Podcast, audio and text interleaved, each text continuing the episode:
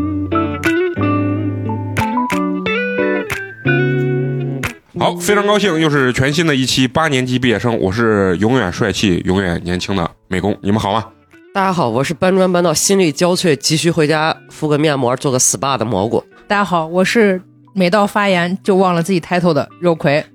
大家好，我是刚过了新的一次过敏的嫂子。大家好，我是范老师。大家好，我是陈同学。啊、嗯非常高兴啊！我想起来我今天 title 是啥了，那你重新说一遍吧我不用重新说，我就是今天说话要端着一点的肉葵。哎为啥呢啊夹字音，为啥？我跟你说，肉葵为啥要夹子音啊？是因为我们平常也会听到别人的这个播客节目啊，别人的播客有个声音特点，就是人家不管男生跟女生，那个声音都非常的柔和，或者说是走的那种慵懒风。嗯，然后我再一听咱们的节目，不光我跟陈同学的声音硬，关键咱几个女主播的声音也贼硬，你知道吗？ 那虽然说声音很刚硬，但是不得不说啊，咱们今天这几个女主播的皮肤状态都非常的好。那是啊，哎，我就特别想问你们啊，就是你们比如说第二天如果真的见到一个比较重要的人，或参加一个比较重要的场合，你们会在前一天晚上提前护一下肤吗？会啊，何止前一天出第二天出现之也要啊前也要服，对呀、啊，会的。尤其是护肤这个，就是特别明显的立竿见影，你付出了就会有收、嗯对收急救益的对的，对的，为什么今天节目开始之前呢，美工呢作为一个不需要护肤都很帅气的男生， 为什么要提到护肤这件事情呢？是因为咱们八年级呢携手咱们艾尔博士为大家带来了三八女神节福利啦！嗯，因为相信咱们现在女性听友啊、女性朋友对这个品牌呢。并不是很陌生，这是咱们近两年口碑比较好的一个国货的这个护肤品啊，嗯，尤其咱们这个蘑菇姐属于一个资深资深的一个使用者吧啊，嗯，我刚看了一下我的淘宝记录，我是从二一年开始用的艾尔博士，刚看了一下，我光 GME 的回购次数已经五六回了。整体来讲，它背靠佛罗里达的一个大厂，它的原料是非常放心的。GME 首先是它不假滑，我是一个混油皮，清洁力它是够的，同时也不是会让脸很紧绷。所以你像我自己使用下来，我算是它的一个真的是资深真用金户，对嗯真金白银的一个真实用户。我我就记得我第一次用这个也是去蘑菇家当用那个洁颜蜜，反正洗完也是脸滑滑的，感觉不紧绷。后来就是我自己再用的就是面膜，我给美工推荐，因为我觉得不贵。啊对，很良心。 对，其实男生也可以用啊。对，可以用。等于他家的水、乳、面膜、精华，包括现在就是微晶水，这个也是一个王牌产品吧。就这几个我都用过，我都觉得就是使用感受怎么讲非常好吧。啊咱俩都不属于过敏肌，我第一次用的时候，其实也是在蘑菇家，啊，真的是。我当时我都不知道是啥牌子，我在他家用完的时候，我说，哎，这还挺好的，洁面的和那个精华嘛。我以前就可喜欢用那种大牌了，真的是在蘑菇家用了一次，我觉得比那些大牌还好用。我是推荐大家买那个精华水，那个精华水是真的好用。对对对，嗯它叫微晶水。呃，我敷面膜有一个习惯，就是我敷面膜之前要用那种就是精华水，我就或者精华液，我要打一个底，然后再敷面膜，这样就一加一大于二的一个功效。嗯，这个配合刚才蘑菇姐说的那个益生菌面膜用，对我觉得就没问题。它主打的就是这种安全、不刺激，对各种类型的这种肌肤友好度会比较高一些。说到这儿呢，就给大家说呢，八年级呢和这个艾尔博士呢给大家带来的福利有哪些啊？大家可以复制咱们评论区的淘口令到某宝，或者直接前往天猫旗舰店。在下单之前呢，最重要的是一定要联系一下咱们的客服小姐姐，报这么一个暗号。这个暗号呢，就是咱们八年级毕业生，八是数字的八，对，领取咱们这个专属优惠券之后购买。这个是直接通过旗舰店购买对，大家有什么任何问题直接联系旗舰店。然后要直接是美工给你发货，美工给你售后，你们真的就操点心。 第二个呢，还有一个福利啊，就是说大家在下单的时候，可以在那个备注栏啊，备注八年级毕业生，会有部分产品会进行加赠的啊，嗯这也是。咱们为大家争取的一个小福利吧。好，然后最后呢，还有咱们八年级提供给咱们听友的专属抽奖活动惊喜啊！我们将送出五份艾尔博士的大展红兔礼包啊！当然呢，具体的参与方式呢，会在本期节目的最后呢，给大家具体讲述啊。嗯， 那更多的这个活动的详情呢，就不在这里赘述了。如果大家想了解更多的话，可以关注咱们的这个微信公众号“八年级毕业生”，或者是在本期节目的置顶评论里面啊了解更多。然后希望大家呢能像咱们肉葵一样啊，用上艾尔博士也能考上嗯博士。 好，那当然，咱们今天的节目呢就正式开始啊。好久没有聊咱们那个系列节目，有点东西了，嗯因为最近我觉得也发生了一些很有意思的事情吧。嗯啊，就是首先先说呢，就是这两天大家可能比较关注的就是土耳其跟叙利亚的那个地震的一个事情。嗯为啥我特别关注呢？是因为它这个地震的这个级别确实很大，而且有一点是因为它这个地震的级别和当年那个汶川是一几样乎一样，一样，是七点、都是七点八级的。汶川当年是刚开始报的是报八的级。八八级级最后改到了七点八级的这个，所以说咱当时也看出来，就是汶川那个地震对于咱们心里造成了一个什么样的一个，就是所谓的阴影吧，或者是这种这种恐惧感。咱在西安离四川中间有一个秦岭，秦岭压着，咱都感受到非常强烈的这种震感。对，啊，包括家里的有一些楼层住的高的人，那些锅碗瓢盆呀，我那同学说整个楼都在摇晃对对嗯啊，对，当时那种恐惧感，啊我我记得很清楚，就是零八年嘛，然后我当时上的那个呃高一，嗯当时记忆特别清晰，这是我有史以来经历过最大的一次地震，其他的时候基本上就是那种震感非常小。然后零八年那次地震呢，就说震感这个非常之强烈，啊所以当时我看到这个新闻的时候啊，同时也看到了包括土耳其还有啊叙利亚里面一些在灾难面前吧，我觉得那种亲情的那种光辉时刻吧，高光时刻，对很多爸爸就是也是跟当时我记得汶川地震一样，就是保护自己的，保护自己的孩子，可能两人出来的时候都已经去世了，但是那个动作一直没有变。对啊，对我我因为我记得当年汶川就有一个新闻，就是说一个母亲。当时被挖出来的时候，好像还是正在给那个孩孩孩子子喂喂奶奶啊嗯哺乳啊，然后完了以后，他整个身体都在护在他那个孩子的那个身上。虽然很不幸两个人都不在了，但是就说这种感觉啊，我觉得当然不分国籍啊，就是说全世界人在这个灾难面前其实是很很脆弱，同时呢又感受到很多这种亲情啊温吧，或者是这种友情的这种高光时刻啊。这回土耳其就看见两个跟小孩相关的新闻，一个是就是那个父亲护着他的孩子，那个孩子还活着，对对对，然后那个父亲已经不在，还有一个就是有一个小孩儿不知道为啥生在了家里，那个孩子在出生的那一瞬间地震来了，当时那个救援队把孩子和他们家的四个大人都全部不在了，然后那个孩子还活着，那个孩子的脐带还没有解哦，对对对，我记 得嗯啊，然后那个孩子被救出来的时候，那那么小的一个婴儿就身上有一些擦伤什么的，嗯但是没有大碍。对，那个时候那个大夫才去给他剪了脐剪脐带带，才把他送到保温箱里面。啊。他等于成了他们家唯一的一个幸存后代者了啊，。幸存者，嗯，就是因为咱们就是作为普通人，没有真实的就进过这种所谓的灾区嘛。当年汶川的时候，就是你们都可以还上学啊，呢，对，上学你们也听过身边的一些大人，包括一些可能朋友是当兵啊或者武警的这些朋嗯友去讲述的呢。其实现场是非常惨烈的，弥漫着那种世界末日的那种感觉。嗯，和咱们呢，对，对，和咱们从这种所谓的抖音啊或者说媒体上面看的这个东西，感受我觉得是肯定更不一样。啊，完全是不一样的。就是因为很多当年我听说，就是去救援的人回来之后都产生了那种创伤后 PTSD。 PTSD 哎创伤后后遗症嘛，嗯，所以我就能想象出来现在的土耳其、叙利亚他们那边人的整个一个一个状态吧。啊，确实很需要全世界各地的救援团队或者物资啊去援助他们。嗯，当然，其中呢也对比到了土耳其跟叙利亚的这件事情嘛，啊，因为受到了美利国的这个制裁。哎，咱平常聊这个也不太多，但是在这里还是想说一下，就是说，呃，美利国呢对叙利亚的制裁，以至于它发生了7.8级地震之后，美利国不光没有解封这个制裁，反而更严厉的制裁，让所有国际的救援队就无法顺畅的到达叙利亚。结果呢，在过了救援的黄金72小时之后，今天再宣布说放宽了这个制裁的政策，就是极其之不要脸。啊嗯，就基本上就全网都在说，已经过了这个时间段，你就是放宽了一百八一千八百个小错过时，了最佳的，他也不顶用了，就是说对能救出来这个人。因为我当时看土耳其还好，就是全世界的很多救援队都去，有上最先进的物资，嗯啊但是。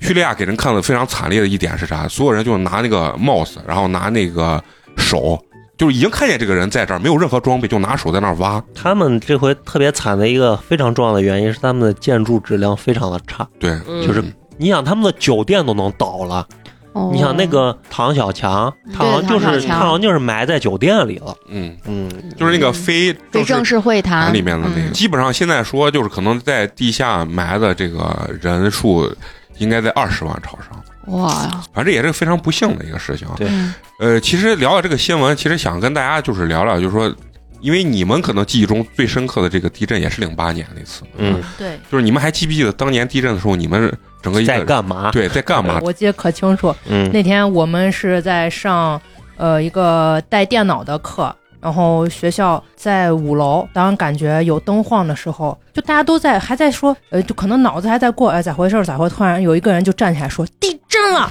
然后啊、然后就开始往外冲，老师就说那大家就赶紧往下下，还是一个女老师，年纪比较大，就指导大家赶紧往下下。这个时候我们出去的时候，别的教室其实出来的还不多，可能有的班级还没有人反应哦过啊，对，来了。哦还有上体育课的嘛，啊，我就是在上体育课啊，是嗯吧？哦，然后那会儿我上大学嘛，嗯，然后我们下去的时候，反正没有出现什么人挤人呀、这种人踩人这嗯种情况。后来听说是我们那个教学楼建筑的是可以扛什么十级地震嘛嗯啥的，就是有标准的，就是嗯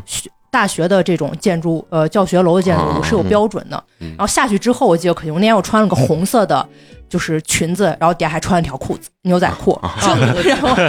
对，到膝盖之上那个那个裙子底下穿牛仔裤，然后我打了个遮阳伞，一直站在空地里啊面等着别人通知咋办咋办。嗯然后确实是怕热，从小到大这个遮阳伞不是，我跟你晒得说，很我记得当时一地震完，我就我当时已经有手机了，我就拿手机打，就一个嗯就电打话不通了，对打不通了打不通。啊嗯对，下去之后就狂打电话，嗯然后先给那会儿男朋友打电话打不啊通，然后才给家人打电 话。嗯哦，对，但是你是羡慕还是？不是，我是先给我爸打的电话啊，然后已经没有信号了。嗯，你哦但是你这样刚说刚完吧刚你那个嫉妒感特别明 显，啊就都得打，然后就给男朋友打，然后给家里打，家里通了，男朋友那个没有通，嗯他人就在那个汉中嘛，然后啊，其实是呃更当时汉离中震中更近对了，对对对挺严重，因为很着急。陕南那边还有死亡人数嘛嗯啊对嗯，嗯，呃，然后晚上就听父母说，说是小区什么已经安置啥，学啊校是你也回不去嘛。嗯然后我们当天晚上还回宿舍住了，对，就整体下来对这个地震的感觉就是全部充斥在新闻里的这些博呃嗯告诉的消息，嗯，其他真实的感觉就没有因特别对，因为那西啥安了的这个其实不是特别强烈，因为就是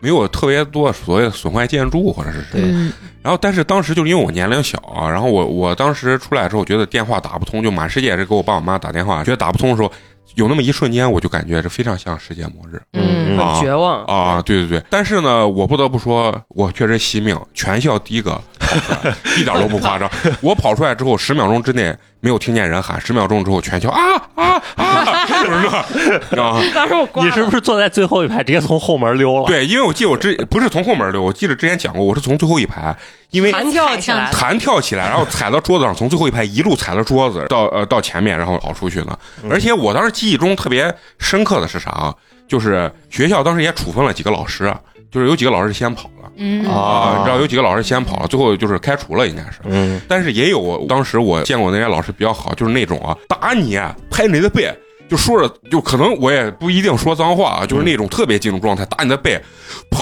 跑跑，快快，就是那 种，你知道，就是女老师嗯用尽全身力气去砸学生那种，就嫌有些学生就是动不作当慢回事儿嗯不当回事儿那啊嗯种，你知道吧？确实也有好老师负责任，但是有的时候在灾难面前本能反应吧，有些老师也，但是因为这个职业吧，他对，是你有的这样责任嘛责任的，对，嗯所以他们所受到这个处罚，我觉得也不为过，说实话对啊。当然，可能有些人一辈子遇不着，但是遇着了，你这种反应让家长跟校方，我觉得反正是没法接受。嗯对嗯反正有那么一两个，我记得特别清楚。然后记得还有一个特别搞笑的事情，就是我们是当时上地理课，地理课你看多多夸张。然后有个同学站起来说：“老师，我们好像感觉地震了，地震了。”然后老老师说。保护社左哈鸡，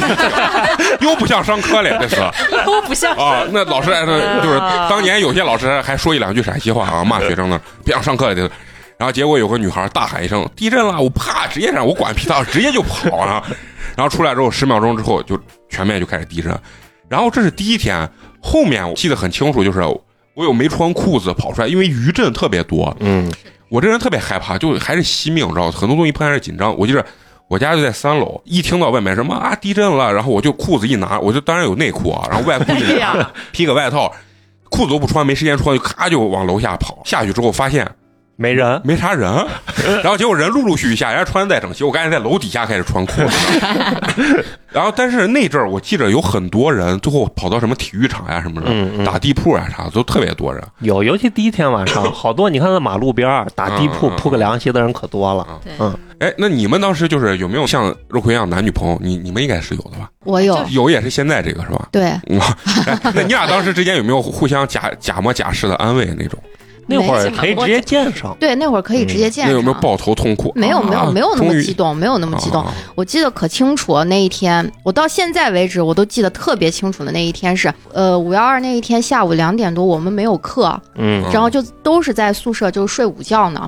但我们宿舍是上下铺，嗯四人间、上下铺，然后就那个架子床就开始抖抖抖抖吱抖。吱吱的对，然后我以为我上铺的那女孩儿晃的，对一直在晃，对她又对对以为我晃，然后我俩同时把头，就是她往往下伸，我往上伸看她。对视了，对，是，我就问他，我说你晃啥呀？他说我以为你在晃 呢。然后突然这句话一说出来，然后我们旁边的那个上下铺那两个姑娘也突然啪一下就坐起来了，嗯嗯因为她们可能也觉得在晃。嗯，然后我们一下觉得不对劲儿，然后突然就反应过来地震了，因为看那个灯也在晃，嗯就是当时你想。睡觉啊，穿的都是睡衣，我们、嗯就女生穿着睡衣，全是那小短裤、小短裙，直接穿着拖鞋就往往出跑。包括我们隔壁宿舍的，我还记得可清楚，他们宿舍门没有关，但是那四个女孩还在睡觉呢，就没有反应。没响，啊好多都是当时对啊，然后我就使劲儿敲他们宿舍的门，我说地震了，赶紧跑，赶紧跑。嗯，然后那那会儿就整个宿舍就大家都往出冲嘛，嗯一下去就发现就是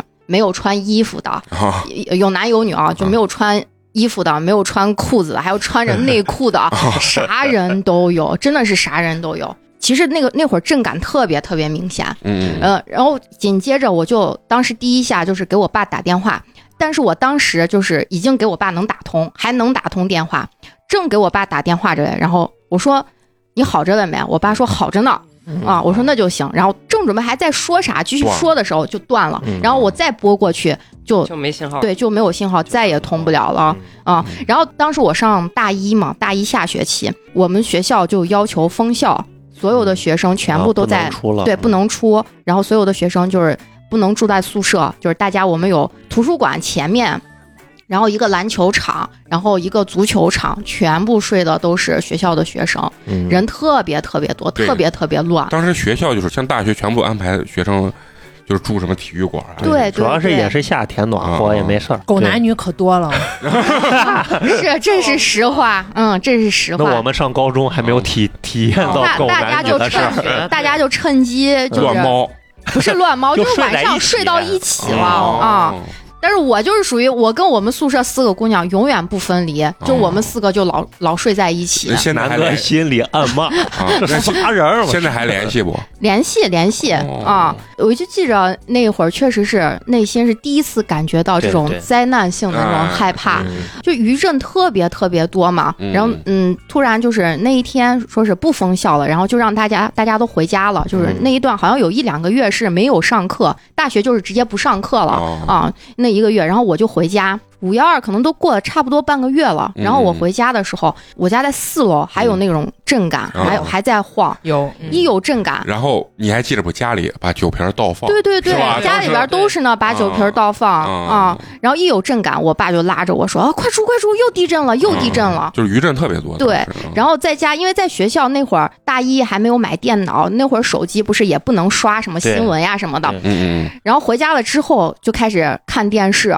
嗯，都是看中央一。对，看嗯中央一就是实时滚动的这些新闻，说是今天又搜救了多少人出来，什么死亡多少人，我还记得可清楚，应该还是中央一。然后有一个那个主持人正在播报这些人数的时候，他就啊，播着播着忍他不就住哭了了。嗯，嗯啊，嗯，当当时时他哭了，其实我也哭了。对对对，嗯特别难受。就特别特别难过，第一次就有那种死这么多人，嗯我对就特别痛苦的这种感觉。然后还有那个汶川学校那校长，然后就说什么愧对学生，嗯学生还都在教学楼下，嗯啊然后说着说着也在哭。然后我一八年的时候开开车自驾去那个九寨沟嘛，嗯然后就从咱西安这边走过去的时候，其实还路过汶川了。啊然后路过汶川，它汶川其实有一部分是有重建，但还有一部分就把它保保存成当遗址嗯时了对遗址的地方。然后我还专门去看了一下。确实是去现场看的时候特别震撼，嗯就是那那种建筑倒塌，嗯然后它还包括说是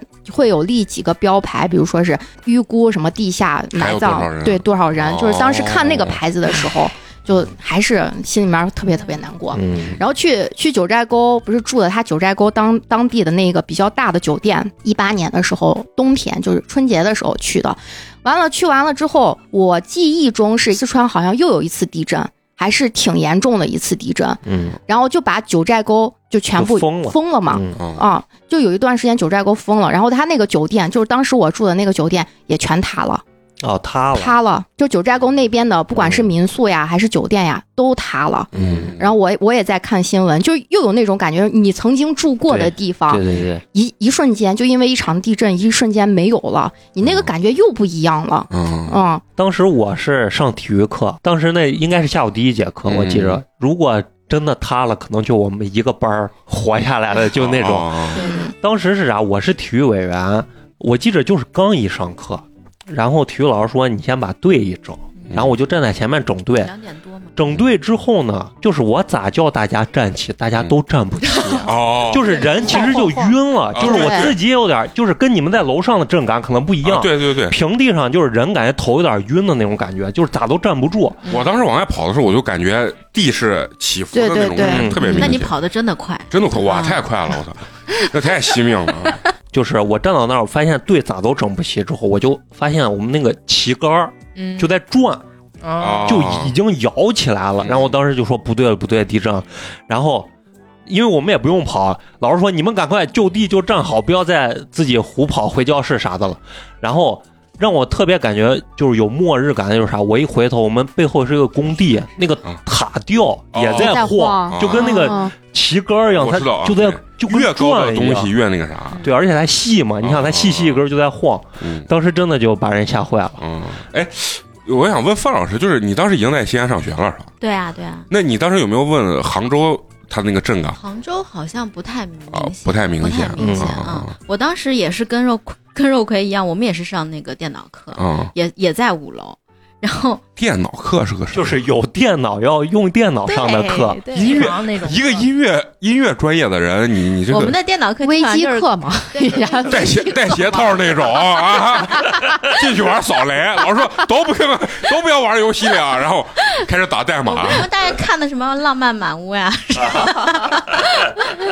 这一说这，我对音乐学院的这个认知一下又加深 了。没有没有没没有带鞋套，要不啊然跑出来贼慢的。嗯我就感觉到那个地震，我我坐在也是蛮后头的，嗯，我就想着往往我第一个反应就是先跑桌子底下先待一下。啊，哦，对我当时是这样的，我然后我我一待过了可能两秒钟，我说哎没有塌到那么严重，嗯嗯然后我说找一个硬的那个墙体的边边上待靠一的下，啊然后我找了个厕所的那个墙体边上待了可能嗯五秒钟，嗯又没有动静，我说那肯定没事儿了，就往下跑，五楼就很快就跑下去了嘛。嗯但是我们学校不是高层比较多嘛，我们学校嗯都有二十六层，有两个二十六层。嗯当时我听我们学校有一个老师说，她当时怀孕嘛，马上就快生了，她是被两个男生架下来的，啊，对，哦、就特别快速度，瞬间就移下来了。好多呢，就是同学啥不是有那脚扭啊受伤啊的受伤的脚骨折的啊那嗯那背下来，你现在想想，其实又惨又搞笑，就是那种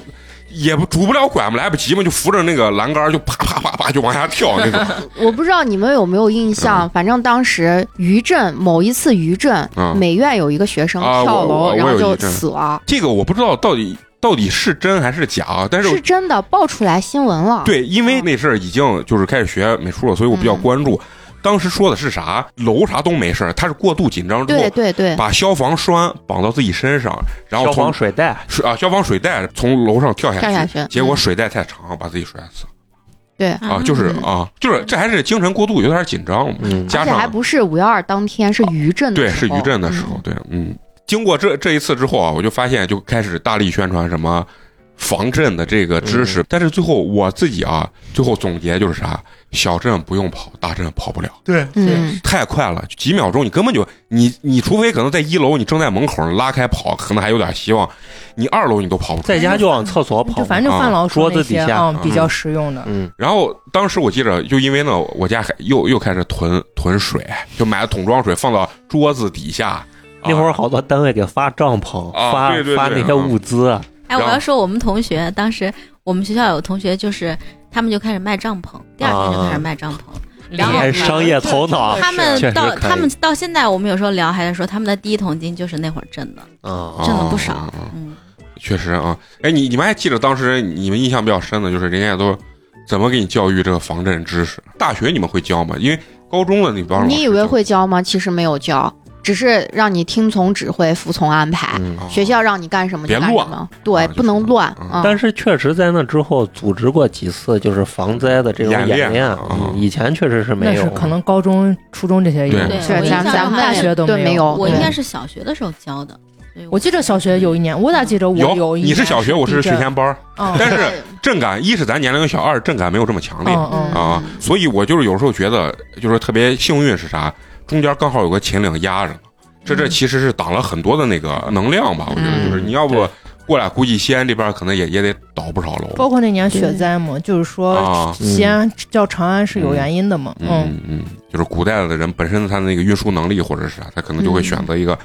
少灾少难的这么一个是这么一个地方。嗯对嗯，就是聊这儿也是一个非常悲惨的一个新闻吧。啊嗯然后也是希望呢，能这回能救出更多的这个在地下掩埋的这些受灾者吧。嗯啊然后也希望咱们家里呢以后能。多备点儿这 些这这这些东西，你知道我这个人有时候爱胡思乱想啊，就是比如说我家现在就是接那种大桶水嘛，有的时候我就在想，你看那个纯净水那个地方，就在厕所旁边儿，那儿摆了一堆小零食，还有一大整桶水。如果它一旦地震，我抱着水跟零食一下就窜进厕所里，或者旁边是桌子，直接就窜到那个桌子底下，谁家的零食摆在厕所旁 边儿？ 因为家没有那么大。我也想摆到所谓的我的会客厅里，关键没有，好吧？每天就有的时候会会一看到那个东西就会想，我说如果一地震，我把这东西一抱，直接往桌子底下一窜，别压的特别死的情况下，我能在里面还活能扛三天。能活一个月，我感觉，就是因为那个大特别大，就是那种纯净水那种大桶水嘛，然后加上那些零食，我觉得有水基本上对就能对对活活半个月，我感觉都问题不大啊。嗯再加上吃的这啊，在里面说不定能过个节。我我平常就是有时候会会会有这种想法啊。呃，聊完这个新闻啊，还有一个也是一个比较悲伤的一个新闻，就一有一个小孩儿，就是他邻居放炮，把他哦把他大一家个点胳膊不是把一个胳胳膊膊给炸掉了嗯，啊。耶给炸掉了，然后那个小孩儿，我就看那个医生给他做手术，然后也小也孩不是炸掉，伤的挺重，最后截截肢肢了。了。啊，不是炸药。 啊，我我口误啊，他他炸的很严重，最后在医院的时候，最后没有办法，就是因为坏死了嘛，所以就嗯进行截肢手术了。然后当时我看那个新闻，那个小孩其实很凄惨，他等于是被别人放的炮，对，嗯然后邻居已经被刑拘了，哦，那恨死他，就有是多大的炮把人胳膊炸了？反正看那个炮管子挺粗，然后可能是一种威力挺大的那种炮，然后就是咱放到原来小时候叫那火柴炮，嗯一，擦丝砰一声，他那个跟个雷管一样粗。以前的有，咱小时候也有那雷子嘛，哦啊，雷管子对叫对雷雷子叫雷子啊。看了这个新闻呢，其实我就当时想到了咱们小时候嗯放炮的那那个状态啊，嗯，哎，特别奇怪。小时候我特别爱放炮，然后大人过来时候那种嫌弃的眼神，嗯其实我在内心是鄙视他们。我觉得小孩放炮的，现在我活成了自己最讨厌的那种人。现在有人放炮，其实我内心真的特别讨厌。尤其我家那个小区楼底下有一片大空地，然后那儿有一个便利店，便利店老板为了挣钱就进了可多炮，然后物业就给他说：“你卖可以，但是你得收拾。”就是因为那帮人买完之后就在那片空地上放，然后他说你得收拾，人家买了个巨大的一个笤帚，然后每天那些人买完炮后放完，然后他就开始扫，就去收拾这些东西。嗯，最可怕的是啥？我每天晚上回去，就过年那几天，每天晚上回去的时候啊，他们把那条唯一进小区那条路给我封了，你知道吗？就是放鞭炮的，放 的对呀呲花的，就吧就吧，就是这种。然后小女孩或者小孩，然后在旁边放那个小呲小花呲花儿，啊，嗯，满天星。仙女棒，对我发现小孩不害怕炮，咱这些老头儿他妈贼害怕炮，那一放那鞭炮我贼害怕，我就拿帽子捂着自己，然后啊，我也怕，但蹦是到眼睛，对我能感受到那个炸出来那种皮皮啥就。嗯弄到我的衣服上，哦，边骂妈这么傻逼， 拿着拿着放炮，然后赶紧搓完搓完以后，我说就他妈应该禁啊禁放，我觉得人家说的是对着呢啊，但是其实小孩呢对于这个呢他就很喜欢，嗯啊嗯，记得我小时嗯候就是也是我不敢放那种大的长，就是卷成卷儿的那种鞭炮，啊，我老害怕它炸。而且现在就是不是你知道那个鞭炮有个啥特点吗？嗯你撵子太快了，撵然后一个是快，太短了一个是它到处胡变，你知道吗？啊，它一变就因为现在这个棉袄吧，它有时候那个。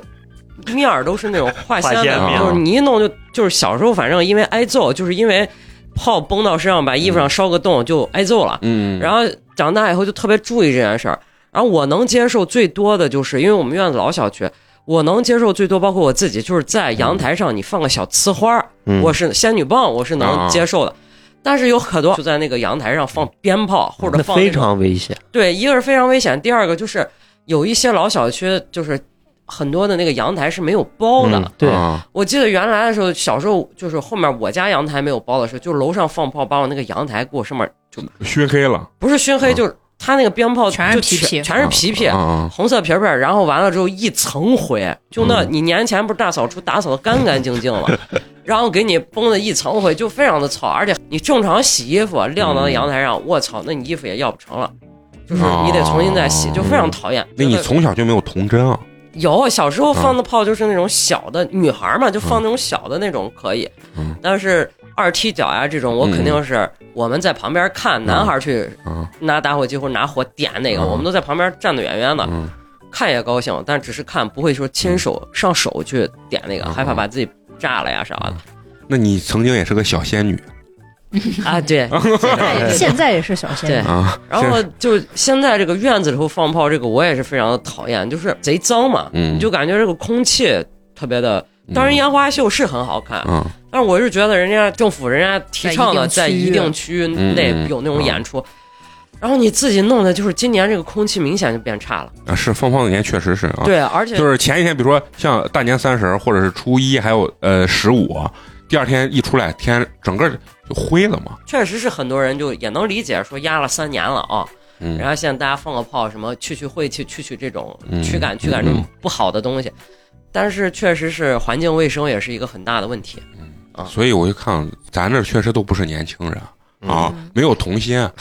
就完全想的是别崩着我呀，空气环境不 好，不爽，然后对这个东西反正也不是很喜爱。但我不得不说，我小时候非常爱放炮，就是每年我跟陈同学家里大人会专门买一堆炮，然后带着我们去稍微远一点的地方，然后我说咱们今天晚上吃完饭的活动就是放炮。 哇嗯你看啊你俩就玩的贼开心。 关键玩一年只有那一一天一两嗯天呀，就是嗯，我记着我们放最多啥火柴炮，一块钱一盒，啊，对对对，那就种那我也红放皮皮，啊过，然后对前面前面的头是一个那个红颜色的那种火柴头儿一就样是的，磷磨就磷着粉的了那种，啊就跟那火柴一样嘛。然后完了以后一拿，嚓一呲，然后一扔，然后那种我我也放过。当时就不会觉得就就很害怕。然后我就像我那天看柏林不是放嗯，炸冰穿线猴，我们嗯窜天猴嘛，嗯炸垃我圾袋儿啊嗯我第一次见炸冰，我们原来干的最二逼的事儿就是，我上那个学校，我们原来那个看门的老头儿比较就是管的比较严吧，人家比较尽职尽责，所以好多学生娃就特别训那个老头儿。然后因为我们大家这些同学的家离学校都不是很远嗯，大年三十儿我们都多大了，都上大学了，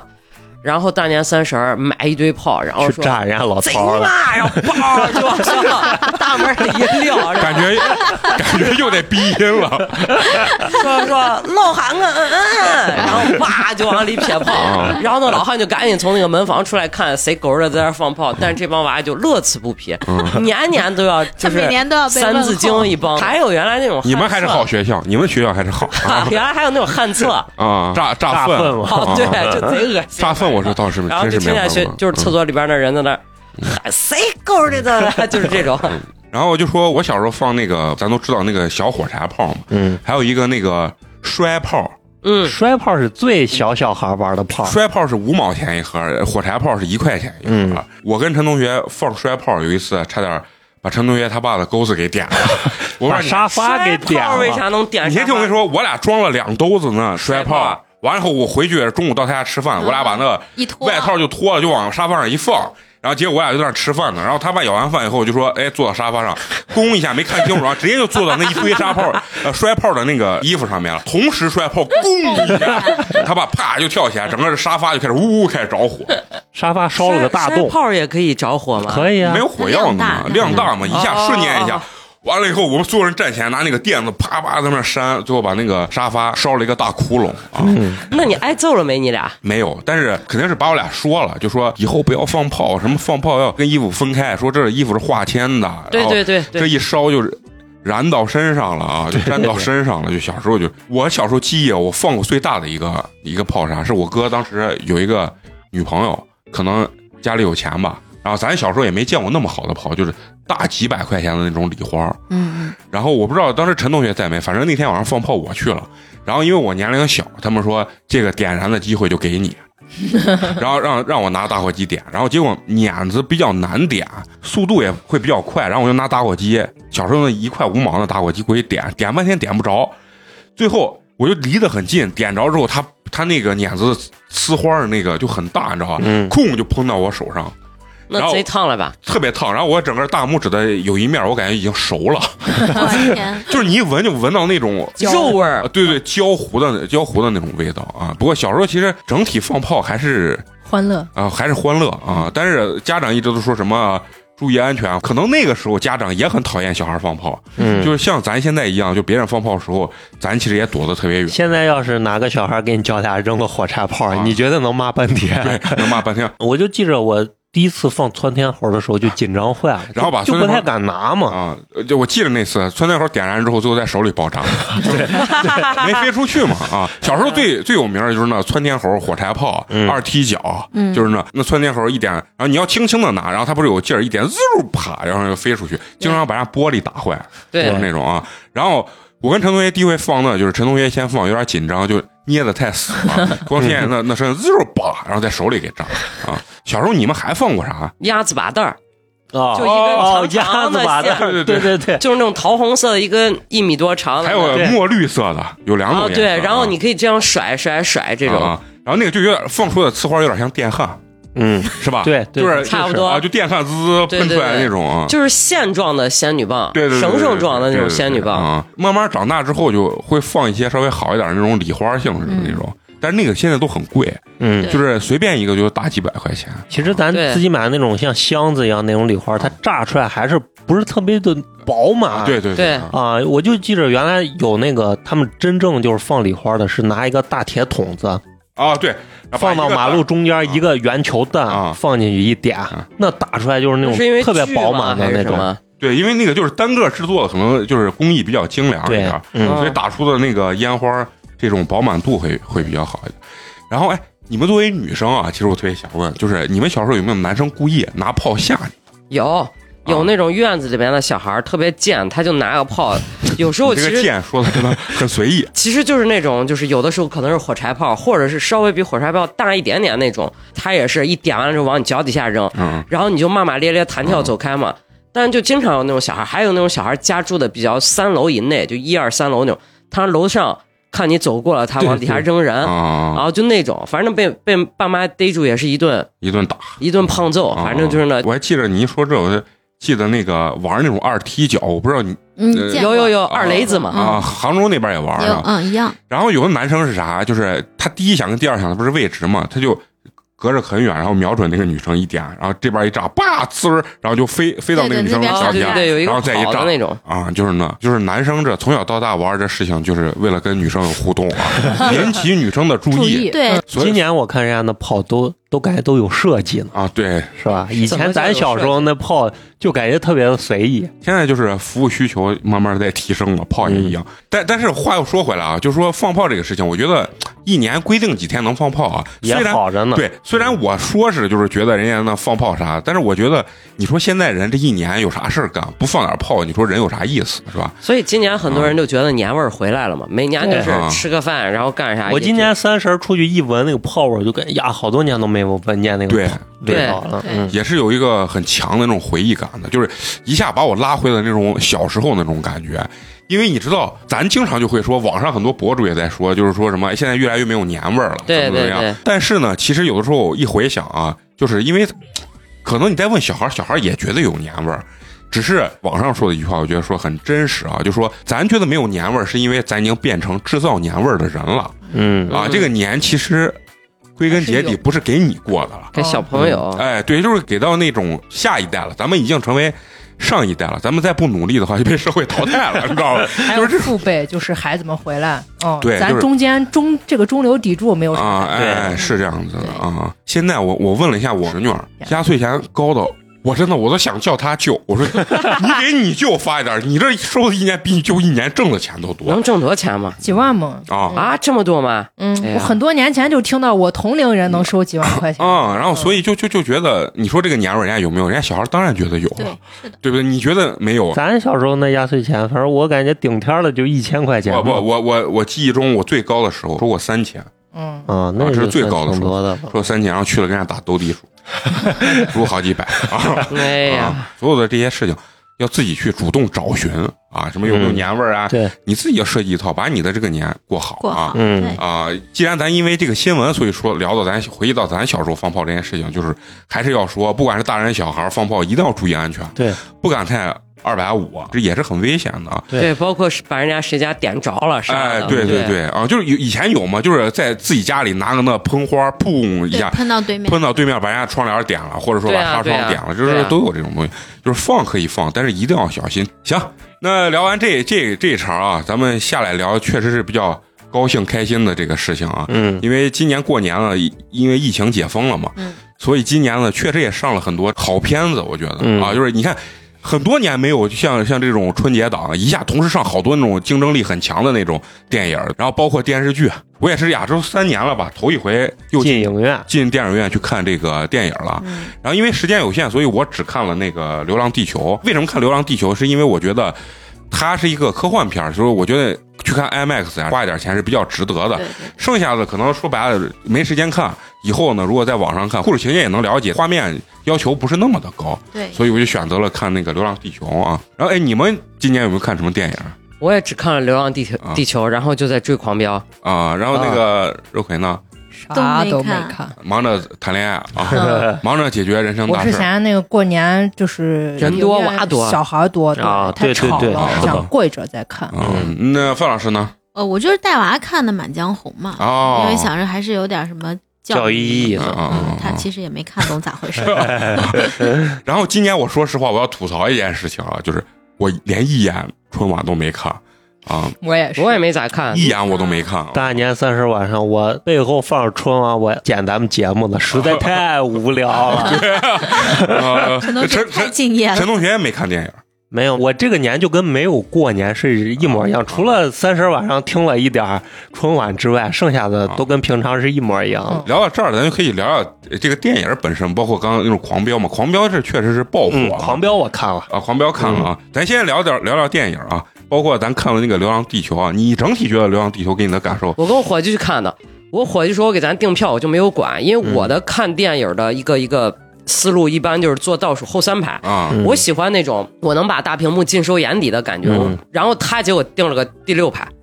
我就感觉我怼到那屏幕跟前，然后我就看不全，有点晕是吧就？有点晕，有点难受，头还得抬着，啊，外加那个《流浪地球》那个片儿，你们懂的，啊就各种科技画面，然后就看撒有些昏，啊， 然后怪不得网上那个评价两极化，就是有些人说睡着了嘛，不好看，然后啊嗯最操蛋的是，我旁边坐了一对儿情侣。首先，我个人特别讨厌在观影的时候嘎吱嘎吱对吃东西对嗯对，他那吃爆米花，脆的不行，你就嗯感觉呀呀呀，就一直嗯嘎吱嘎吱嘎吱。然后那个女的跟个呆瓜一样，全是哎，那他为啥这样子？啊哎，那他咋回事儿？最讨厌这种哦，人就是了，然后她就一直在问她男朋友，座次是她男朋友、女朋友，然后我，然后我朋友。嗯我后来实在没办法，我就坐到我朋友的右边嗯去了。这女孩屁话太多啊了，就出来个啥她都问，为啥呀？为啥呀？嗯他妈的十万个为什么，你知道吧？对，我说我也没看懂，哪怕咱回来了就有那，你也跟他学吗？你问你朋友吗？你说为什么呢？为什么我就可你就信问他嘛，对，我为哎也啥啊想说，嘛？你也为啥问他，问他男朋啊 友，哦而且他俩声音还挺大的，声音是前后排都能听到的那种。嗯嗯我曾经有一个说到这儿，我就曾经有一个朋友，我的天，观影真是素质极差，他要带锅巴进去，哦全程嘎嘣儿嘎嘣儿嘎嘣儿的。嗯见过，然后我跟他看过一次电影，我就不想再去了。然后还有另外一个姊妹儿，也是拿了绝味儿的几件套，哦，鸭脖儿、鸭锁骨、鸭掌儿、鸭肠儿什么，还有那种，我在那个味儿大到你就就基本上就是那一圈儿前后左右还是那的味儿啊。五个座位嗯都能闻到。四 D 嘛啊， 流浪地球之绝味儿鸭脖三件套，对，然后回到电影本身，就首先可能我对科幻这个题材，包括《三体》这些，啊，不是特别感兴趣。对我可能因为看了后边很多影评嘛，外加它很多的细节，我有一个看电影习惯，看完电影回家先看豆瓣儿嗯就是有一些影评或者有一些、啊就是哦讲解，对讲解，我就看他很多细节，包括那个刘德华的女儿嗯才开始在真实世界，她身穿了个小兔子的毛衣，嗯嗯兔子的脸是笑的，然后在 AI 世界的时候，她小兔子的嘴是就是嗯哭的，哭的。啊，我就看完之后，我觉得，第一，中国导演还蛮用心的；第二，能就是做那么多的，就是三 D 动画合成，嗯以及打造那种末日的那种嗯效果，你感觉整个人的感官实际上是挺震撼嗯的。嗯嗯哎，你说实话，我问你啊，就是《流浪地球》的故事线，你觉得看起来你费劲不？就是它，我有点憎，因为他打造了三条故事线啊，嗯有家国情怀，有个人的这个亲情，然后包括爱情。其实三条故事线串下来，其实是挺丰满的，但是就是感觉对于我个人来嗯有言，点累啊，塞的东西有点满了，所以我消化起来可能对于我个人而言比较费劲、嗯吃力二刷，啊。对，很多人要二刷。嗯，嗯，而还有一个，他们就是因为我们在探讨的时候，我跟我们的摄影师在探讨，他说，只有中国人能拍出这种题材的片子，是你看国外啊，包括美利国，他们都是个人英雄主义啊啊、什么漫威啊啥，都是嗯英雄拯等救待世就界。是是一个神的降一临个来人救对拯救搭救世界嗯，对，但是你像中国人，就是能就是梦幻到他要把他家带走，说这个、啊嗯呃恋家情节可能是很多国家都没有的，所以只有嗯中国能从这个角度去切，然后我要把这个地球带着跟一块儿走，就这么嗯一个角度，我觉得还挺解读的，还挺好。为啥这回觉得这个《流浪地球》就是热度很高啊？我觉得还是因为有一点你说的，就是特效首先够打，就是说对没有说像以前有些那科幻片拿出去，那就 假不光是假，就是你毛特效，你在国际上就没有任何竞争力竞争力，首先这回的特效是够大，然后二一点，关键是它里面的这个中式思维、东方思维，然嗯后跟西西式思维，就是大家会觉得有一个非常强烈的冲击感。它里面全是讲的就是共同合作，然后把这件事情解决，而不是说等待一个神的降临，然后帮大家去把这件事情解决。我觉得这这是一点，然后二一点就是你刚说的那个故事线的问题。然后有好多人就说看完以后睡着了，就是因为网上不是说有评价也非常两极嘛，嗯因为我觉得火的东西它必然评价是多面性的，嗯，然后有人就可能觉得那我看不懂，或者是觉得不好看，很正常。我觉得是因为故事线啊，它它其实是相对交错的。我觉得它啥，它是制造了更多丰满的这种矛盾。我从来没有见过中国把科幻片儿故事情节拍的既有特效，然后故事看完以后还非常的有解读性，嗯就是那种极其丰满。我之前也也看过那个《星际穿越》嘛，嗯，我我确实也觉得《星际穿越》确实是就是架构牛逼，架构牛逼，而且也、也算是这个科幻片的天花板、啊。这回好多人拿《流浪地球》跟《星际穿越》去做对比啊。呃，首先不说特效啊，整个情节还是东西方的这种架构有强烈的冲击。嗯，呃，《星际穿越》它还是说地球受到了污染，然后所有的粮食种不出来。其实它最后的 A A 计划、B 计划还是抛弃地球，然后要逃出去。但是中国这个东西为啥在国际上，哎，尤其这回《纽约时报》满分一百分给打了三十分，就我我当时看到这的时候，我心里就说实话，我就觉得无比爽。嗯就如果真是一个三十分的电影，它绝对不会嗯，头版头条给你打一个《流浪地球》什么三十滑稽可笑的什么呃，就是理念什么怎么了？然后我我我们认为只有三十分这种东西，就是如果就是网上有人细说，那你咋不给上海堡垒打三十 分，是吧？你不行，人家也不会看你。所以我当时看完这的时候，我就觉得很兴奋，为啥？因为真的是感觉到冲击到了别人的文化。啊、就因为因为我一直会很认为，就是在这方面啊，包括一些奢侈品啊、文化，包括时尚文化中，啊西方人占据了绝对主导的位置、话语权，啊包括审美能、对能力，这些都是这样子。但是《流浪地球》一出来，我觉得特别好的是啥？是它确实冲击到了国人、东方人，包括西方人的这个审美架构。其实很多东西，包括在国外，我查了一下啊，还有那个呃哪吒那个片子，在国外排分也非常高。为啥？其实有的时候就是你自己的文化啊，钩子线越是民族越是世界的，你把这个东西打出去之后，他们会觉得哦，原来人的思维架构还有这样子一个思维。嗯，然后其实有很多东西在于中国人来讲，觉得特别好理解，但是放到西方人的这个眼界里面，对他们就是非常大的冲击。嗯我觉得是一个能在国际上非常能提气儿的这么一个电影。啊这所以也是一个国力的象这么一说我很想征去看一下，嗯嗯就是它所有的东西是建立在第一，中国也上过月球，对，然后对中国对能啊出这个东西，嗯空间站，啊，啊对对对，就所有东西都证明了中国国力的一个强盛综，合所实以力嗯才会令国外真的是有点害怕，有点闻风丧胆，所以对他们对就在嗯在踩。打压，然后说北美的那个影院安排啊很也少是，其实票房排也片儿很少就那样，票房也非嗯进常了的高。那周的前十嘛，嗯我记而得且说那个排片儿连那个给海报都不给，啊，对，就是没有海报，就是你买票的时候应该是海报加名字啊买票，它把海报那块就是一个白的，啊，嗯，只有一个名字。对我反正个人是很喜欢这个东西，但是我也接受人家觉得不喜欢了，嗯那太正常了，对吧嗯？还有一部争议比较大就是《满江红》嘛，因为人家很火，啊对吧？嗯然后我是没看，但是我也没看啊，本来今天如果小菊来的话，那他他说的话不一定实在，因为因为他无限喜欢啊，这当然咱也会支持的啊。呃，范老师看了这个《满江红》，你整体觉得《满江红》这个片子对你的感觉是啥？呃，先说啊不好的吧，嗯我是这么觉得，就成本很低，就是让人但是觉得好像号称像说是花了五亿是吗？但是它只有在一个场景里头来回切呀，他是对不是自己搭的？搭的搭的，哦嗯整个搭了一个非比王家大院好像对还对，大那了这个一就是成本啊啊。那就那就啊另还有说片酬，另说啊。啊我始终对它的剧情有一个就是，我很担心它编不下去，在这个过程哦中中很担心它他编不下去，因为很多。东西它的确是有一点点出人意料，但是又觉得这个这个出人意料有一点点牵牵强，哎嗯，对，就是它反正没一个网评转折我点是看就有说是张艺谋拍这个片子有点为了反转而反转，就搞得这个哎对，可能就会觉得有一些牵强。或者嗯对对对嗯但是就是比如说他的音乐，我觉得做的挺好听的啊啊、但是他音乐绝对是从咱们秦腔摇滚借鉴的，对对，韩绝红对老是师这样韩红老师他他本来就他不是喜豫欢剧，它是豫剧摇滚，嗯啊就咱豫剧摇们滚最早嗯西安开始做的就是秦腔摇滚嗯嘛。啊，所以他绝对是从这儿借鉴，所以一听我就觉得，哎，怎么这么熟很？熟，很很能突出这个音乐，因为每次都是行进，他们在走路的时候，这音乐背景就开始响了嘛。对就你玩音乐，你可能你侧重点关注就在于这个地方嗯啊。哎，也会相对会啊很很关注啊每一本电影的这个配乐。就是因为我没看，但是我其实觉得张艺谋的镜头啊呀，包括他的颜色、审美，我觉得一般他不对，会太对，这个那没啥问对题，临场面对，嘛毕竟是干这个啊的啊而。且他总体演员阵容确实太强大。啊，对，嗯太阳对那沈腾和岳云鹏往那儿一站，人家对，说前面也很好笑不。想笑我都得笑。啊，然后再加个四字弟弟流量担当，不过这几个都挺流量的。嗯，对就啊，不是，就说就我不是说流量啊，我就意思就是说人家都很有人气，对，人气啊都很高旺。啊，嗯就包括张译，对吧？对，对，嗯啊，人家张译这一下双爆火啊，嗯，然后又刚刚咱说那呃狂飙啊狂飙什么的啊，嗯都很火。本来说张艺谋要拍《一镜到底》呢嘛，本来是想拍一个《一镜到底》的，哦嗯，那我感觉这片子要拍一镜到底，一镜到受不底了意思就是不咖嘛三个小时不咔嘛。说当时就给他们的档期就说一个礼拜还是两个礼拜，把这拍说来了先练，练熟练之后啊直接一已镜到底就过了。按啊话剧那么拍啊对，最后说张艺谋呃想了很长时间，他觉得一镜到底的话，讲故事就没有镜头的切换，没有蒙太奇之后嗯，他肯定更效难讲效果可能还不是很好，啊最后又变成了传统电影啊。啊！说完电影啊，就是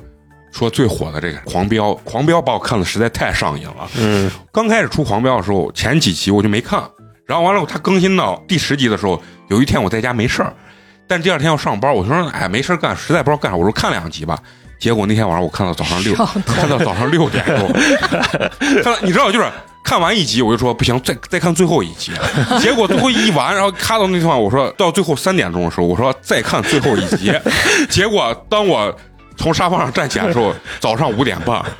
我说买早饭吧啊，然 后因为看到已经没有了嘛，只更新了十集，自己还在那儿自言自语呢。我说像《狂飙》这种电视剧就应该一次更完，嗯像那种日常电视剧，你就慢慢更着，大家闲了没事儿看。这悬疑感这么强，我们强哥这从卖鱼的一步一步走到这个大佬这个地方，我受不了，我就一直想看他下一步要太好奇要干啥，你知道吗？就是那种啊，确实拍的特别好，尤其是但感觉真的烂尾了。这个东西在后面我们都能想来嘛，对吧？对咱这个他东要西收回来它。必须得收回来，对吧？但是呢，你纵向来比，它的后期我觉对得对也对没有烂尾，它也不是主到要后是那个对不住口型，就让人很出对有点出戏，对而且确实后面的那个剧情有点割裂了，很多东西明显剪他为了把那个谁过审。呃呃孟孟德海孟德海，他为了把孟德海洗白，啊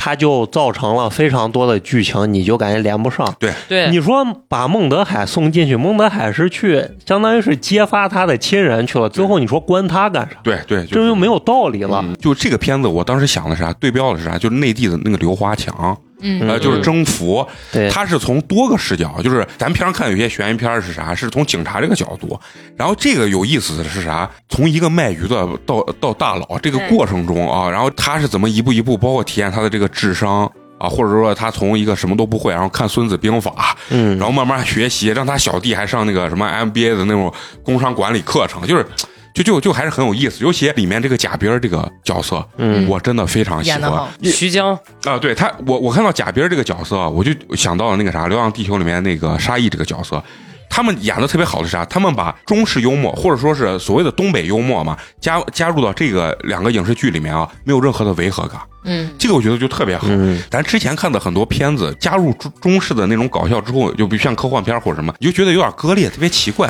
但是这回我不知道咋回事，就是沙溢的这种搞笑也很有意思。然后贾冰在这里面演一个黑社会老大，演的也很有意思。很多都他儿子不是呃被电死之后要嘛，喝的娃哈哈果就奶买了一屋子娃哈 AD 钙奶，但是我看的时候我都没敢确认，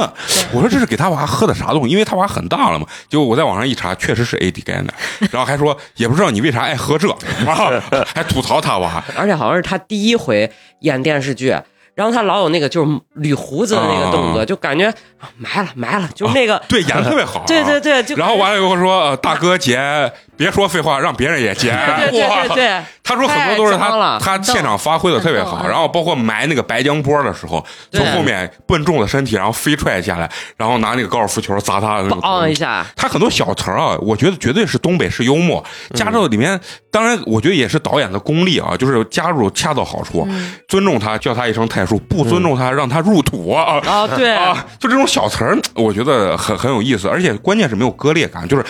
呃，徐江这个人物还是很很饱满的，就是嗯他从他打架，然后发家的这个历史，包括他最后给娃和 AD 盖奶，包括他的这个整个人物的这个偏搞笑的这种表现，在这个剧里面是立得住脚的啊。对，当然就说的那个高启强这个角色，呃，我觉得他很好的一点是他他的弟高启盛能把你气死，对，就是感觉好像没他弟他不会翻车的那种感觉，对就是对对就所以说这个矛盾点，然后我觉得这个导演的功力还是很强的。然后当然后十几集呢，他必须得被抓住嘛，这咱自己都知道。对对我还我还记听得说拍了八十集嘛，九十啊集就那种，减了很多，嗯，而且还有好多人就说张译在里面这个角色演出的怎么样，或者还就有人对他争议不是很大，说他演的不是很好，嗯不没有出彩，反正是。但是我觉得是角色的原因，我觉得他演还的有是他那个口音的问题，嗯他那个口音整个感觉故意学南方的那种对口对对口音，但是有点那个呆呆的那嗯种感觉，但他那个是吃又是这种发音，嗯他不是呲什么的，就是对又又往后走，就你感觉有点不别扭舒服啊，不舒服。嗯对，就啊，就就是因为他以前演的偏那种硬汉类型的，所以他演这个东西大家会代入。但但我个人看，我我觉得人家演技挺好的，原因是啥？他确实是演了一个二十岁刚进去，然后家里关系可硬的那种。其实很多人保护他，他一进去像那种不太懂啊不懂世事的那种呃心满愣心头小子。嗯对，然后满心又又很有争议感的那种，呃，有有点大男孩儿那种感觉。我我觉得这他是这是他对这个角色的理解理解嗯啊。然后二十年之后那个满头白发，我觉得演的也挺好。当然角色设定肯定是这回的那个高启强那个那个演员叫什么张颂文儿，张颂文一下爆火了，对因为他他这个火状态，这个角色本来就很出戏嘛、嗯啊，这一个。卖鱼贩啊，最后变成大佬，包括你给老莫说我想吃吃鱼鱼了，对就是变成很多这种二零二三年的这种流行跟去爬梗山一啊样对对对，是那种啊，反正。过年这几天，我就是靠《狂飙》熬过来。嫂子说她也没看电影，就看了《狂飙》嘛，是吧？《狂飙》里面哪，嗯就是你觉得哪个角色对你来说印象最深啊？高启兰，高启哦高启强强美对嗯遇的很御姐，啊，对我就是特别喜欢她。我觉得高启强他的那个美是啥？就是他从年轻的时候，突然嗯时隔几十呃十年，然后啪他一下那个角色出来，哇，一下我感觉惊艳了，嗯，就感觉不像一个演员，没想到这个演员能如此之好看对，啊！嗯然后他实际是一个演员，是一个演员我靠，嗯你也没看我不出来知道啊我也没看出来。啊，就是一个演员没有带变的。就是他刚开始的时候戏份不是他在 那个警察哎局，啊，吃嗯、饺子送饺子， 对，给他哥嗯送饺子，然后穿的就非常的大学生，对对，嗯然后就是他演大学生的时候就很像大学生对嗯对啊，然后到中后期的时候他再出来，然后一下子那个职业范儿就惊艳住了，对嗯啊就觉得漂亮，但但高是启兰确实长得有点像吴昕，嗯对，对长得像谁吴说的昕。但是原著里面说高启兰也也是坏人，电视剧里面没有演，嗯，对，原著里面是说高启兰也是，啊也是嗯大姐大的那种啊。对对对，啊包括大嫂也是，啊，嗯啊，女性里面就是我大是嫂最喜欢的还是大嫂，嗯嗯就是那种。把男人对女性的幻想演得淋漓尽致，尤其他那个还在那个余欢水里头的那个、嗯啊，嗯然后说对，说你能跟我有什么谈判啊？我有人啊，我可以过你下半辈 子。就是这个，我觉得他那个他那种美艳啊，包括呃，网上说很多韩国的那个观众啊，也看了之后说，感觉这个呃大嫂高叶子演的这个大嫂就非常的非常的惊艳，非常美。嗯，就嗯是你们女生也会觉得高艳这种风格是很美的，是嗯，啊。好多女生不是都是烫她那个头呢吗？啊人家说然后人家不要乱哦烫，一次性但是那的，头真的不能。烫完以后就成大妈了啊！呃，对对对，嗯，肉葵看《狂飙》是三倍速 吗？还没看呢。哦好，还没看呢。呀我为啥问他这个啊？我在网上看见一个特别搞笑，不知道是段子还是啥，一个保安看监控的保安用二十四格同时看。狂飙，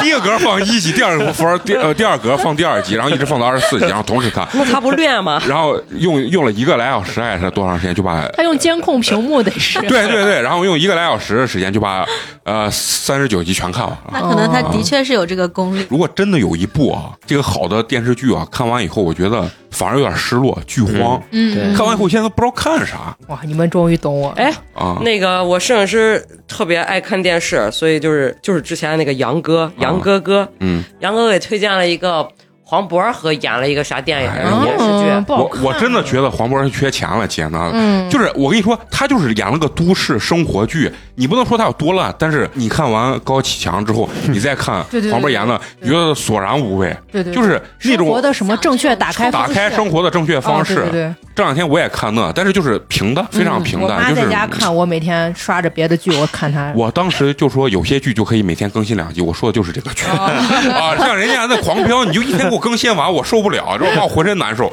每天期盼着晚上八点钟它更没新。啥意思，我觉得基本有上人养肥了才看的，所以我不牵扯太那个。不是有的时候没事干，网上刷到两集，直接自己就控制不住自己了，你知道吧？你刷到两个片段贼酷，然后哎，贼有我那意思天要去搭建了啊我宁宁把那赶紧就是快快的看完，中间有些我就快进着看完了，然后我去搭了建，就是是有那种念啊想，，对对对，提到那儿了，就是必须想知道下对下一对对对下一对步对，有他那种他到底要干啥那种对对对感觉对对有好的电视剧固然好，但是有时候看完以后没剧追啊，这个就像失恋了一样，我觉得失生命中失去了一点啥，很难受。所以呢，大家如果有这个感怅受然若失啊，对好成语啊，啊，好，所以大家呢，如果有这种感觉的话，就可以打开音频平台听八年级比赛啊，弥补是你 数字的八，不断更，啊，不断更啊，大年三十儿都黑更啊，厉害啊！让大家好好的啊，就是没有去看就可以听我们的节目啊，嗯也能排解你一定的这个在空虚时候的这个时光吧。对啊，行，那聊完这个啊，最后呢，最后咱也聊一嗯个今年特别有意思的话题啊，也不是今年，就是刚刚。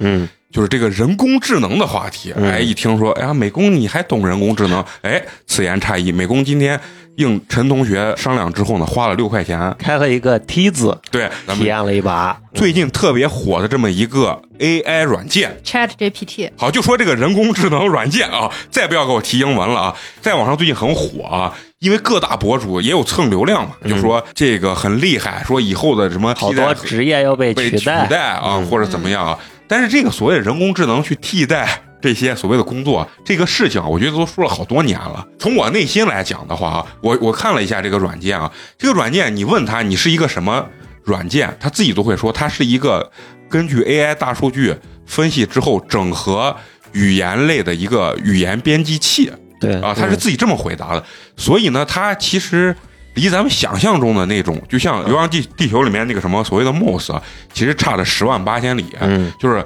呃，不是一个概念。其实，因为我我有一期看圆桌派，他就说。咱们现在所谓的这种人工智能 AI 和咱想象中的，就是所所谓的有自我意识的这种东西啊，连连门儿都没有入。嗯而且我对这次咱说的这个软件，我的内心的认知还是啥？它就是一个大数据 AI 分析完之后整合，可能它的代码写的就是无限接完善的无限接近于人类的这种思维，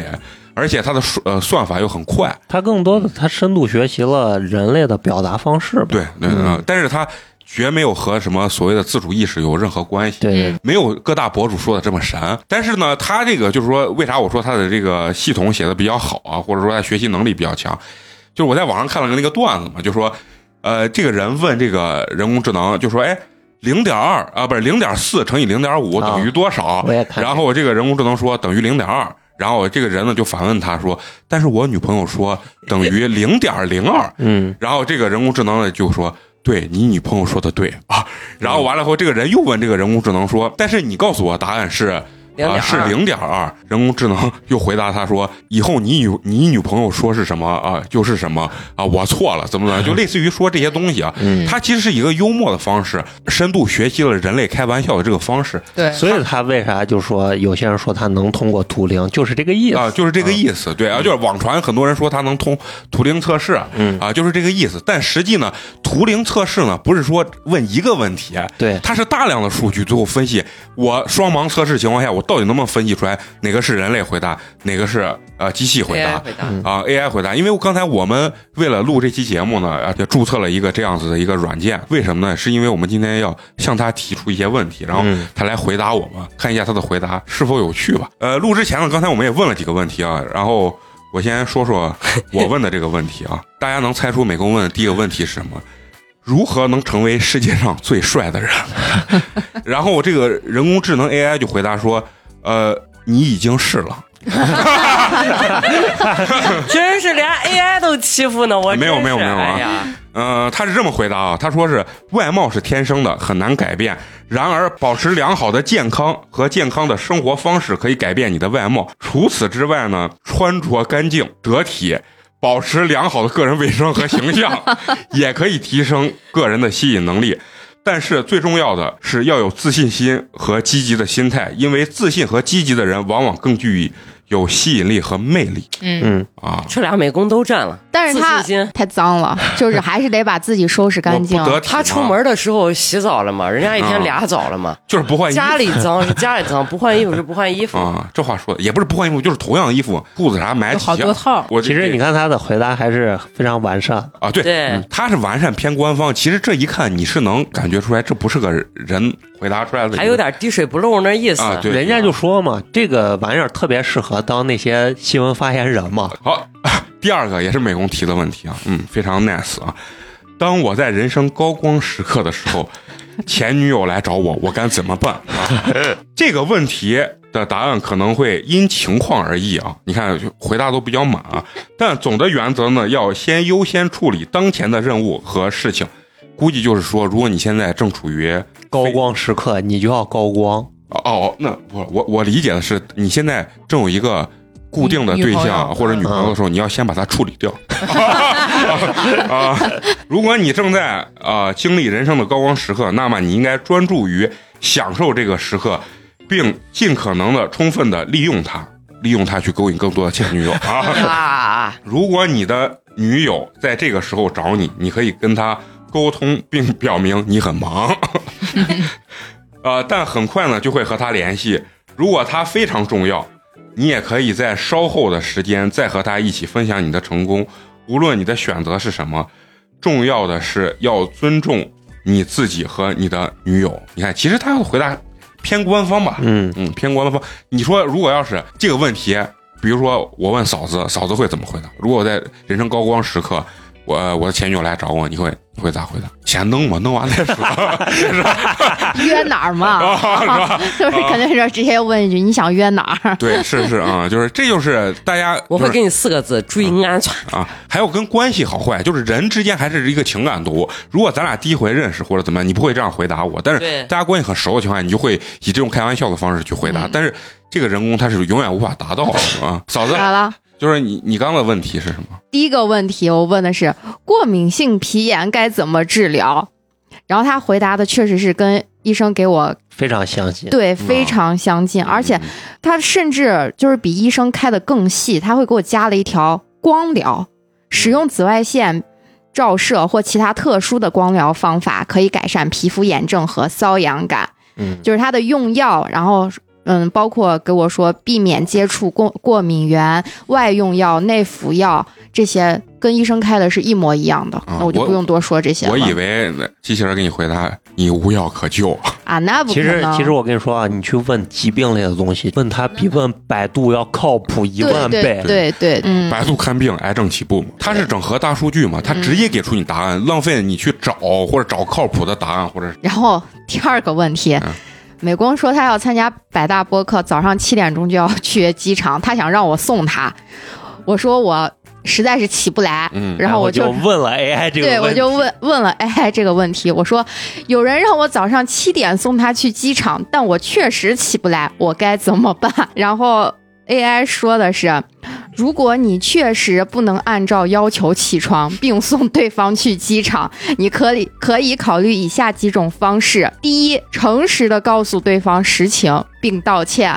如果嫂子刚没给我道歉，如果你确实起不来，可以实事求是的告诉对方，并表示自己很抱歉，尽力弥补自己的错误，比如提供其他帮助或补偿等。这第一点，我只能说我可以给他说对不起，其他的都不可能。嗯，你也是钻钱眼儿里。二，找其他人帮忙。如果你确实不能去，可以考虑帮对方寻找其他人或服务来代替自己的工作。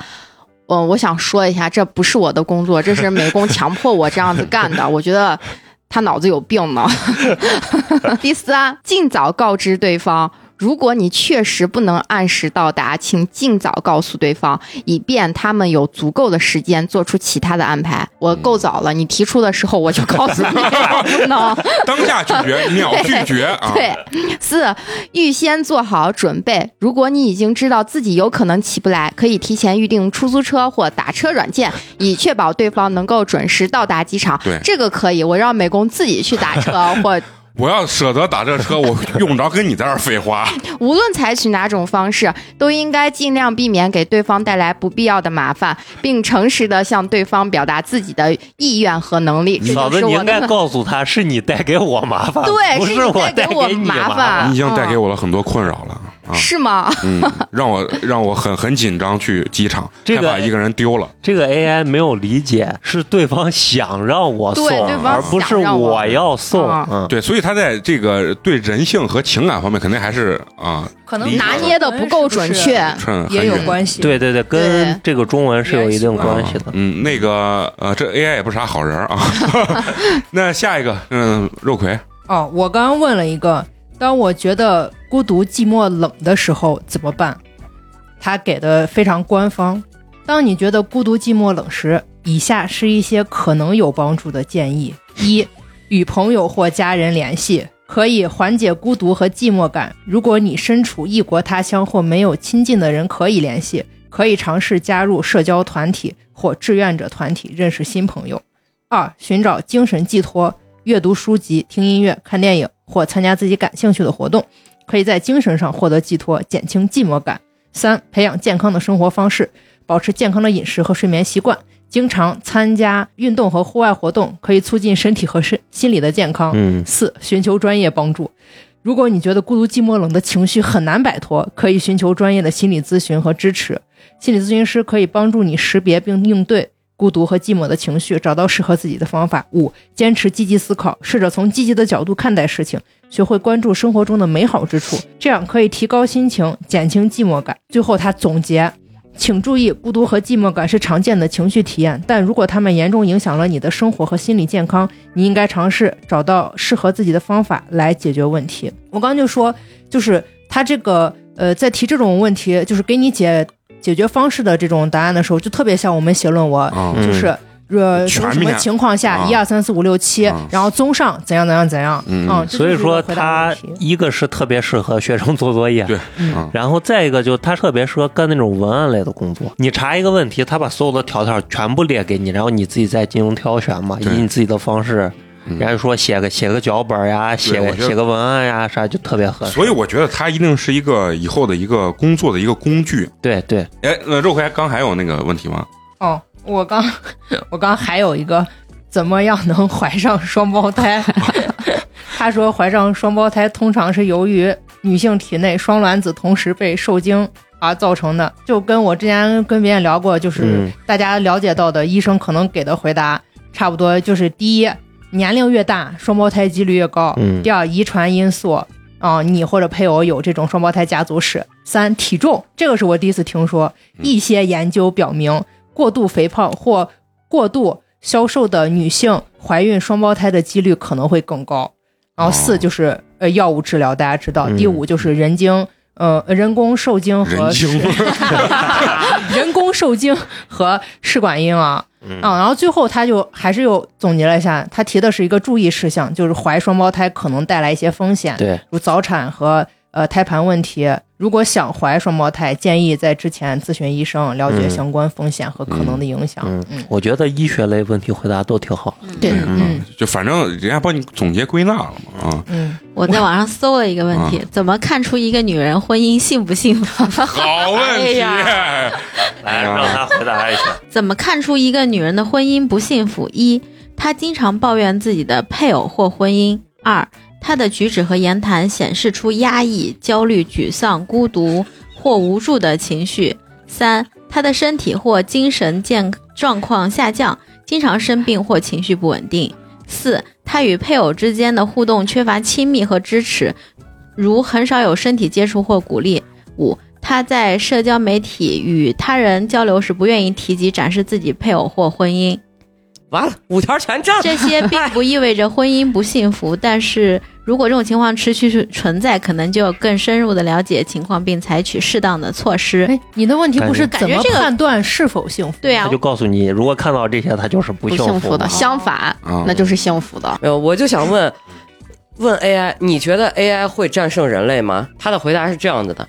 ：AI 在某些特定任务上已经表现出比人类更好的能力，如在围棋和下棋等游戏中战胜了世界冠军。然而，目前的 AI 还不能像人类一样具有普遍的智能，能够像人类一样灵活适应各种情况，并且具有情感和创造力。嗯虽然 AI 技术在快速发展，但想要让 AI 完全战胜人类，还需要解决很多难题，比如制造普适性的人工智能，保证 AI 的安全性和可靠性，解决伦理和社会问题等等。Mm. 嗯，因此，从目前来看，AI 战胜人类还需要很长时间的发展和进步。说的没毛病吧？他说的安全性就是为啥要保？他不会伤害你嘛。啊？如果他要全面战胜人类他了，要是是不是意识觉醒了啊，他会不会想啊对对对干掉干掉人类？或者把对对对人类呃就是当宠物一样养起来，这个就有点像国外之前拍那个片子，刚说的那什么机器鸡，就这个鸡是女字旁的那个，等于就是那个科学家造了一个女机器人儿，在他的别墅里面，只有他跟他那个机器人儿，嗯哦，我看过那个。然后他把他的公司一个员工拉过来，就是用那个员工对这个机器人做图灵测试，嗯，然后做了很长时间，最后呢，这个机器人就是卖惨，就说这个老板是个变态，然后其实每天在虐待他，嗯然后怎么样的，然后这个女机器人呢也会穿一些比较好看、性感的衣服，然后去引诱他这个员工，结果这个员工呢最后把老没把板持住他就认为这个人工智能说的是对的，觉得老板是个变态，结果把老板呢就好像是杀害之后，还是说就是锁起来，把人工智能的这个机器人给放出来了。哦，然后结果放出来之后呢，机器人呢直接把这个员工反锁到这个别墅里面那个嗯安全屋里面，然后他自己跑了，然后戴上假发之后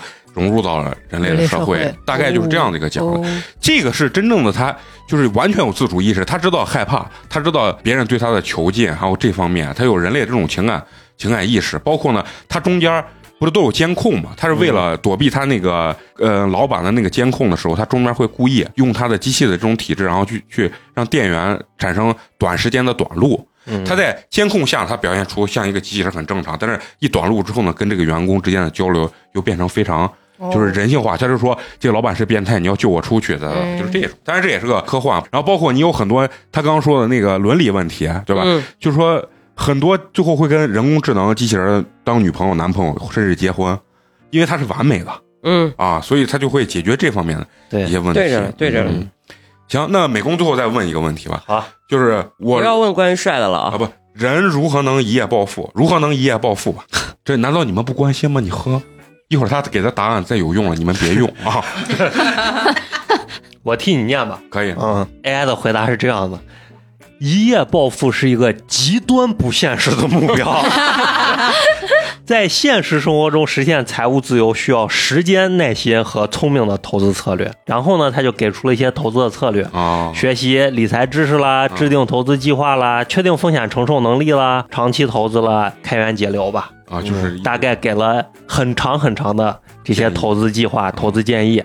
然后最后总结是：总之，实现财务自由需要时间和努力，而不是一夜暴富。坚持学习，制定合适的投资策略和保持耐心，可以让你逐步实现财务自由的目标。他这个也不是啥好人，真的。啊，没有没有， 道理我都懂，我就想我要是问能做到，我还问你这个问题。我就想看看你，你有没有什么啊、呃另类的想法，嗯，然后说不定能让我灵光乍现。但是你看这适不适合写短视频脚本？啊，对，是不是非常适合？嗯，就是他，他一定是一个以后非常好的一个工作里面的一个辅助工具对对啊嗯。甚至呢，我说实话，甚至就是以前呃，一个比如说所谓的运营吧，一天写十个脚本，嗯人家以后可能就是我就用一个运营。一天能写出一百个甚至两百个脚本，对对吧？所以说这个一定是一个辅助，它间接性的可能代替了一些人的这种工作对嗯啊。所以也不要听网上那种博主吸眼球，什么是否即将噔噔噔噔噔，大家不要有这种慌乱感啊！嗯离代替咱们还早着呢，非常遥远啊还非常遥远。嗯，好，那行啊，这一期呢也跟大家聊了一些最近比较有意思的这种新闻吧嗯啊，这也是咱们有点东西的一贯作风嘛，天南地北乱七八糟的聊，从里面呢。获取一定的快乐，本来想说知识，但是觉得也没有获到什么知识。对， 我们能带给你们的就是这些快乐啊！节目结束之前呢，有个很重要的事情，就是开头之前不是说。咱们要抽取艾尔博士的大展宏兔的这个礼包，嗯，咱们抽取这个礼包的方式呢很简单，就是关注咱们这个微信公众号“八年级毕业生”，八呢是数字的八，之后呢进咱们这个听友群，嗯，我们最后呢会在听友群里面进行这个抽奖，不定时吧，希望大家踊跃参与啊，把福利送给咱们这个最亲切的这个好朋友。呃，最后还有个重头戏啊，就是要口播一下对咱们支持和打赏的好朋友。好，咱们今天第一位好朋友啊，这个微信昵称叫做“下次见”，嗯嗯，为咱们送来了冰封一瓶儿，感谢感谢非常好啊，是咱们咸阳市的一位好朋友，也嗯是咱们的本地乡党，乡党哎，然后他给咱们留言是。八年级已经属于我的精神食粮了，祝大家新年快乐！快乐哎快乐，快乐，啊！然后也非常感谢你啊，你的这个打赏呢，对我们来说不仅是精神食粮，也是实实在在的食 粮。所以再次感谢咱们的下一次见好朋友、啊，不是不好意思，啊，下次见好朋 友。 下 一次下一次你还见给俺把名儿改了，多给大家加俩字儿啊！下一个这个好朋友啊也是咱们一位老朋友啊，嗯，微信昵称叫做小肉段儿、啊，嗯，又听来了， 为咱们送来了凉皮儿一碗，感谢谢啊！在群里也很活跃啊，是咱们首都的一个人民啊，给咱们也有这个留言啊，说相亲系列好精彩，哈哈哈哈哈哈哈他就那天在群里面 问嗯了，都有几都有的几期相亲啊啊？！仔细找一找啊，咱不光相亲系列很精彩，包括我有一个朋友啊，情感收录社呀，很多系列都跟情感都有关系啊，对你可以多听一听啊。嗯，好，再次感谢咱们两位对咱们的支持和打赏啊。嗯最后呢，依然要感谢一下一直坚持收听咱们节目的朋友。我们的节目呢会在每周三固定更新。如果你对我们非常感兴趣的话，可以关注我们的微信公众号“八年级毕业生”，八呢是数字的八。关注之后呢，可以进我们的微信粉丝群，包括给我们投稿。甚至呢，我们有招募嘉宾到我们现场来进行录制，都是可以的啊。那行，本期咱们就到这儿，下期接着聊，拜拜拜拜。 Cause we're going to the moon. I think it's time to take a ride. We're gonna travel across the Milky Way, unafraid in outer space. Holding on to the good I feel today. There's no gravity now to hold us down. We'll buckle up, settle in, hold on tight now. Cause we're going to the moon.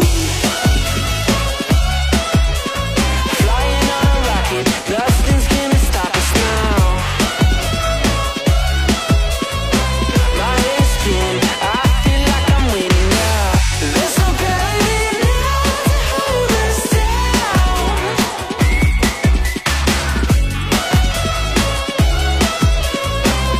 Cause we're going to the moon. I'll play guitar to the stars.